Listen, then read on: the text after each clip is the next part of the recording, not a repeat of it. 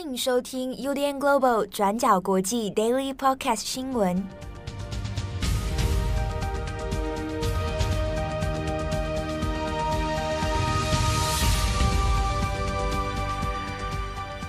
Hello，大家好，欢迎收听 UDN Global 转角国际 Daily Podcast 新闻。我是编辑七号，今天是二零二二年七月十二号，星期二。这边先跟大家报备一下，编辑会议目前仍正在休假当中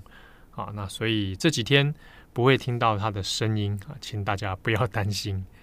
好，那今天七月十二号来选几则重大的国际新闻。那今天的几则呢，我们会讲到最近披露的这个 Uber 文件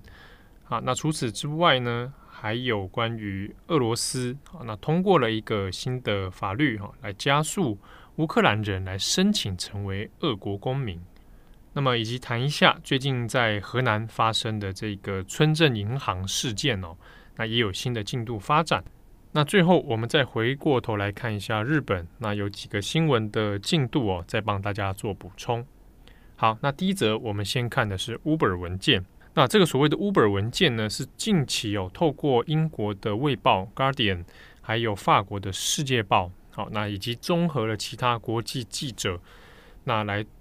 披露的一系列关于 Uber 公司的内部机密文件哦。那这个 Uber 呢，它指的是当时哦，过去几年当中掀起很多全球各地争议的，就是这个叫车服务。那大家如果都还有印象的话，过去转角在二零一六、二零一七的时候，那时候还做了很多相关的系列文章哦。就是 Uber 的这个新形态叫车服务，当然会冲击到非常多传统的车行、哦，计程车业等等。啊，那个时候大家还真的为了说关于产业的问题啦、法规的问题啊，那引发很多的争议哦。在台湾当时也有一些这样的事情存在。那相关的事件呢，现在。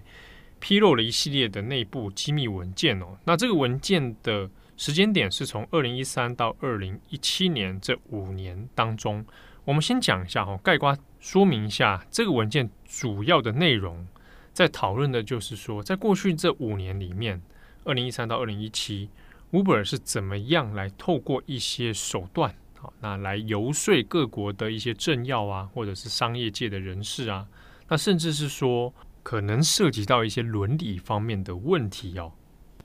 那我们看一下这一系列的文件呢，合计是超过十二万份的内部资料。那这些资料里面当中还有包括，比如说它有八千多封的呢是 email 文件，那还有其他呢可能是纸本的文件啊，或者是对话记录。那其中就有涉及到几个问题，一个重要人物呢就是 Uber 的共同创办人哈，就是卡拉尼克。好，那还是前任的这个执行长哦。这个当中有一些文件就跟卡拉尼克本人是有关的，比如说一些对话记录哦，内部公司主管的对话记录，或者是一些资金往来啊的一些问题。那我们分成两个层面哦，先来看一个是跟政治人物的一些往来。那在这一系列的文件里面，就有发现说，包括像是法国总统马克宏。那以及当时法国的经济部长哦，那 Uber 方面呢，都有透过一些私下的会面来达成相关的一些协议哦，或者是一些没有对外公开的秘密交易。那相关的文件里面就有揭露了卡拉尼克跟马克宏两个人单独之间就有很多私讯的往来哦，简讯那些。一对一的往来，那这当中都是为了游说，让 Uber 能够在法国呢能够顺利发展。那除此之外，Uber 为了来让自己的形象哦更好，或者是说能够更达成政策游说的目的，那他也找了非常多的像是学者或其他的政要人士来做游说，那中间就有一些对价关系存在哦。那或者是说。里面有谈到找了一些特定的学者，那来做一些相关的学术研究，那用这个学学术研究呢，来 support 自己的这个呃商业模式啊，那来告诉大家说，哦，这样的新形态的经济模式，它会是对社会有益的、有帮助的。那之中比较有问题的是，有前欧盟的专员哦，那他是在任内的时候。好，那就替 Uber 来做一些政策的游说，而且是未公开的一些内容。那中间他就跟 Uber 有一些这个对价关系存在哦，所以这个又严重违反了一些伦理的问题。那之中，我们来看第二层面哦，就是有关于跟司机传统司机的之间的一些争议点哦，抗议啊，对抗啊，那当时就引发了非常多社会的抗议行动。那 Uber 自己当时是怎么看的呢？在这些文件里面，却指出说，Uber 对这些事情哦，反而有点乐见其成啊。那之中有谈到，比如说希望这个对立呢能够更加升高，那让社会呢借此能够去同情 Uber 的司机。而且我们从这个创办人的卡拉尼克他的一些简讯对话当中就有发现。好，他是有意识的希望这些争议性、这些对立啊，能够升高，然后来凸显说啊，传统的计程车他们可能已经在收费上是落伍了，然后呢，他们可能权益上面啊，不如现在新的这个 Uber 的这样新形态的方式，然后用这一些高度对抗的这些新闻事件哦，来吸引更多的使用者去使用 Uber。当时内部的 Uber 高层里面，哈，还有人是警告说，啊，希望公司呢能够尽量从这些相关的抗议行动里面抽身哦，比如说啊，不要让 Uber 司机跑去现场抗议，或者是让 Uber 司机去也去做另外一种这个呃抗议游行哦示威，防止说整个社会气氛被激化，那甚至演变成暴力哦，那这样子好像对大家都不是很好。可是这个卡拉尼克自己却认为说。他觉得这反而是鼓励来发生的。那里面有讲到说，如果 Uber 司机在现场被打的话，哦，他被到暴力攻击了，那反而因此可以得到更多的新闻注目啊，新闻的焦点，或者他反而吸引了社会的同情，那这样反而对 Uber 是更有利的。啊，那当然这些相关的对话里面被公开之后，那就引发了很多伦理上、道德上的问题哦。那当然，就 Uber 这个角度来看的话，的确是，如果他也有意识的想要利用这一些社会抗争的话，那的确哦，对，无论是对于 Uber 司机而言，还是对于传统计程车行来说，这个都不是一个很公平的事情。好，那相关文件呢，其实在 BBC 好，或者在 Guardian 好，法国世界报。都可以看到相关的这个长篇的报道哦，那而且他们有做了很多系列的一些细节的讨论。那 Uber 自己现在怎么看呢？是有对外发出了声明哦，但他没有做任何的否认，好，比如说他呃否认说这一切都是假的，并没有哈，但他只有强调是说现在的执行长因为都已经换人了嘛，好，那这是从二零一七年以来哈，那已经换了一个新的执行长了。那是认为说，Uber 有在做一些不同以往的改变，那甚至也强调说，现在整个 Uber 的员工哦，高达九成都是从二零一七年换执行长以后新进的员工了哦，所以言下之意呢，是现在的 Uber 跟那个时候的 Uber 是不一样的整个权力结构，那公司体制也不同，政策理念可能也不相同。那前执行长啊，共同创办人卡拉尼克，他是有透过发言人哦，发表了一个声明。说主要是针对那个所谓的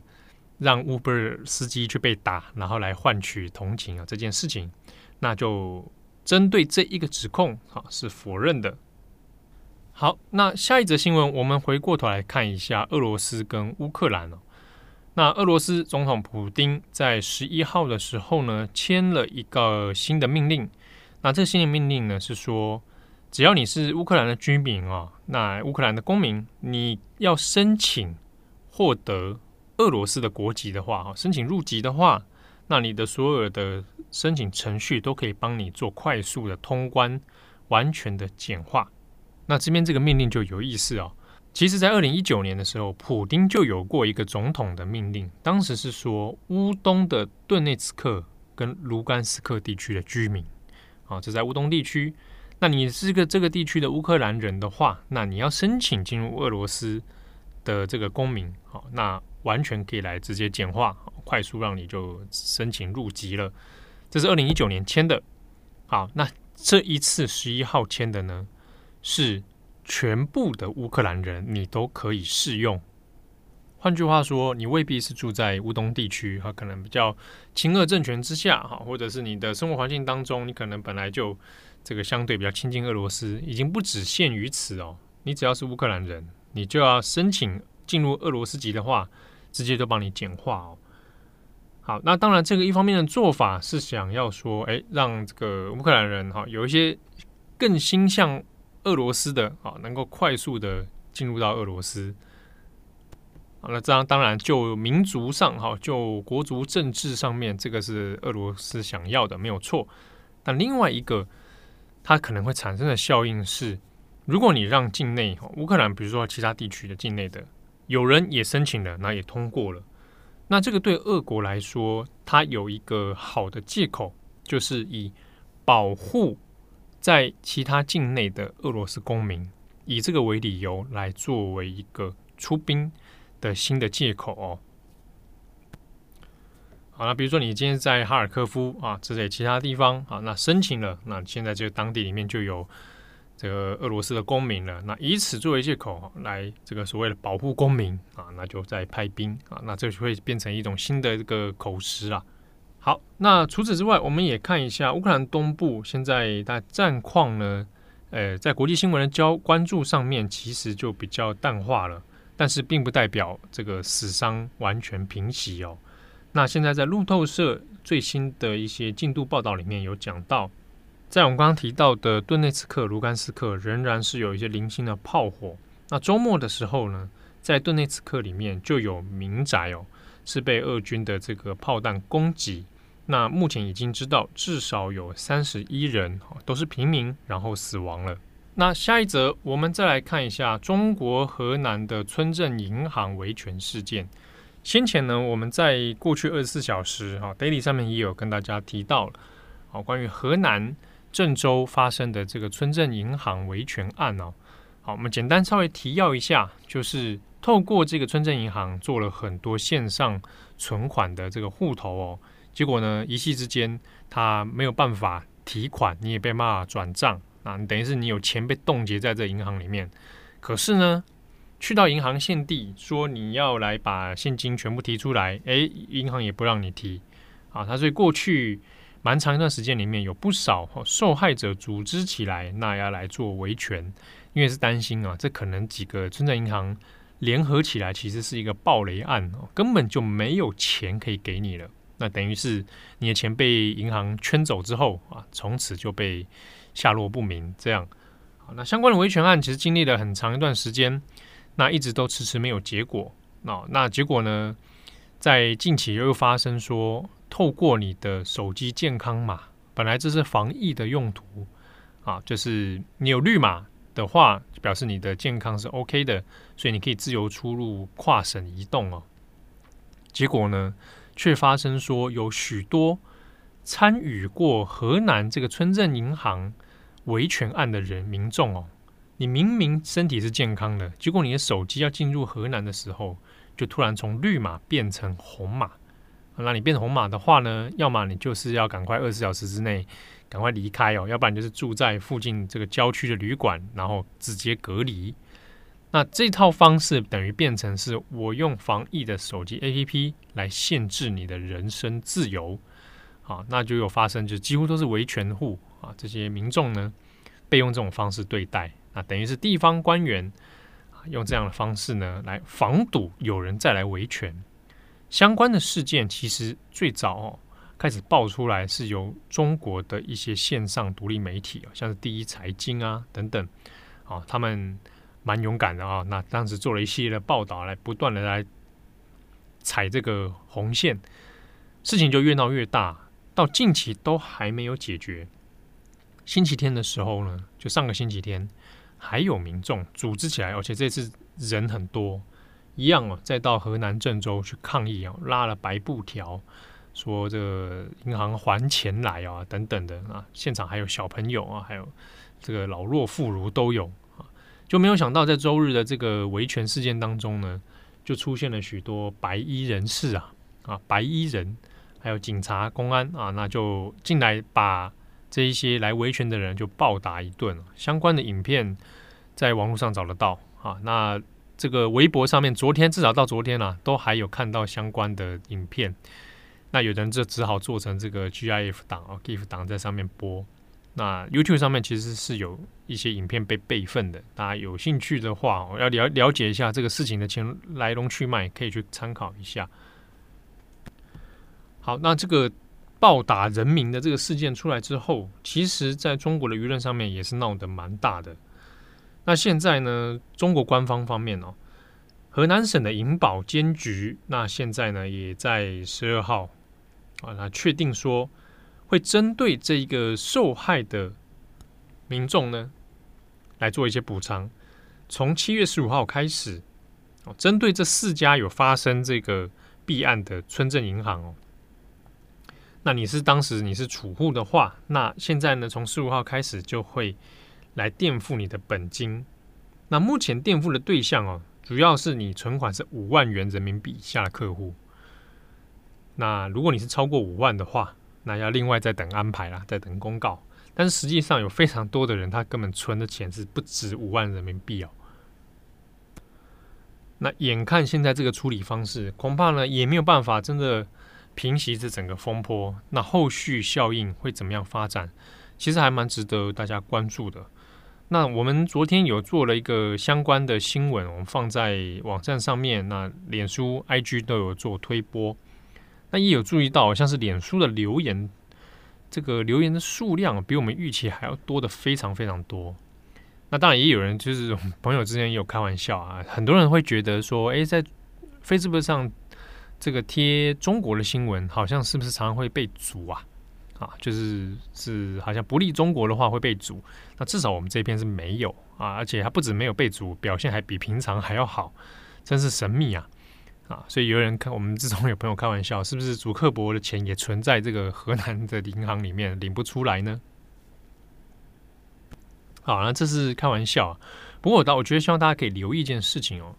当然因为这一个打人的事件哦，引发了很多人对。同样的现象，但不同的感受啊。那之中有人就有提到说啊，这个这些人可能也是小粉红啊，不值得同情啊之类的哈。那这个当然我我们尊重个人的言论自由。不过我希望大家可能注意一件事情哦。我们在前一篇其实在讲这个河南被红马的这个事件的时候，有提到什么样的人会去当初把钱存在这个村镇银行。其实它里面涉及的储户的样貌哦，客户的样貌蛮不一样的哦。之中有部分呢，可能是相对资本较多的人，但是其实也有不少，他本来就是中下阶层哦。那在这个高高利息，然后又方便开户的这个诱因之下呢，有很多人就把自己的身家放到里面去。那在这里面就的确哈，可能来自于家庭背景。不那么优渥的人，那也是大有人在。那我想，这个事件可以关注的点，也不仅仅止于在打人哈，或者是当中有人被打啊，那白人打人啊，这个中国就是暴政或如何如何，而是我们要留意一下这个事情在中国的社会里面掀起怎么样舆论的风波，它又累积了什么样的不满跟能量在背后？那这个事情有没有可能越积越多？那甚至在某一个巧合或者某一个事件之下，它引爆成更全面的不满，或甚至是更进一步的行动。这个部分我们其实是可以留意的。好，那节目的最后，我们稍微补充一下，昨天我们在讲到这个岸田文雄政权哦，那参院选的结果也出来了。现在呢，当然是针对于说选后的一些布局哦，在烦恼，在做安排。那稍微补充一下，因为也有听友私讯来问，就讲到说这个修宪的问题啊，看起来似乎是说，哎，已经过了三分之二门槛，是不是就会很顺利，或者真的就提案呢？那这边要补充的是，呃，昨天可能没有特别讲清楚哦，执政的所谓自公联盟哦，那是自民党跟公民党，但是我们因为昨天还有特别提到。这个维新会跟国民民主党哦，但是这两个并不是执政联盟哦，执政联盟是自公哦，就自民党跟公民党。那我们会合称是加上维新会跟国民民主党，可能会把它合称为修宪势力啊。但是呢，也很微妙的是，这四个政党里面各自的想法也不太一样。那是不是每一个里面的成员都想要来做修宪、做改宪？啊，是不是每一个人都对于自卫队的事情那么的在意哦？那也未必。所以这个跟过去一样啊，在安倍的任内，几度甚至有机会可以来做提案的，但是也始终没有很顺利的达成。那特别是说，就民意上来看，每一次的选举啊，尤其近几年的，不管众院选还是参院选。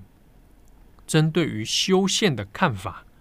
在民间的民调里面，他的关心程度始终就是不高，哦，它是倒数的。大家比较关心的还是在于年金啊、经济问题啊、民生问题啊。那前几年还有防疫的问题嘛，啊，所以有没有这个民意基础来做这件事情？诶，其实是有待观察哦。因为如果真的提案了，还真的通过了，那就要做国民投票。那国民投票这件事情，能够在低支持度、低关心度之下来做顺利的通过吗？好，那这个也是需要思考的事情。不过呢，最新的新闻，像今天十二号，日本的每日新闻哦，那就有谈到了岸田文雄哦，在选后主要针对于修宪的问题，有说了一些想法，就说如果可以的话，那当然会能够尽快朝向修宪提案的方向来进行。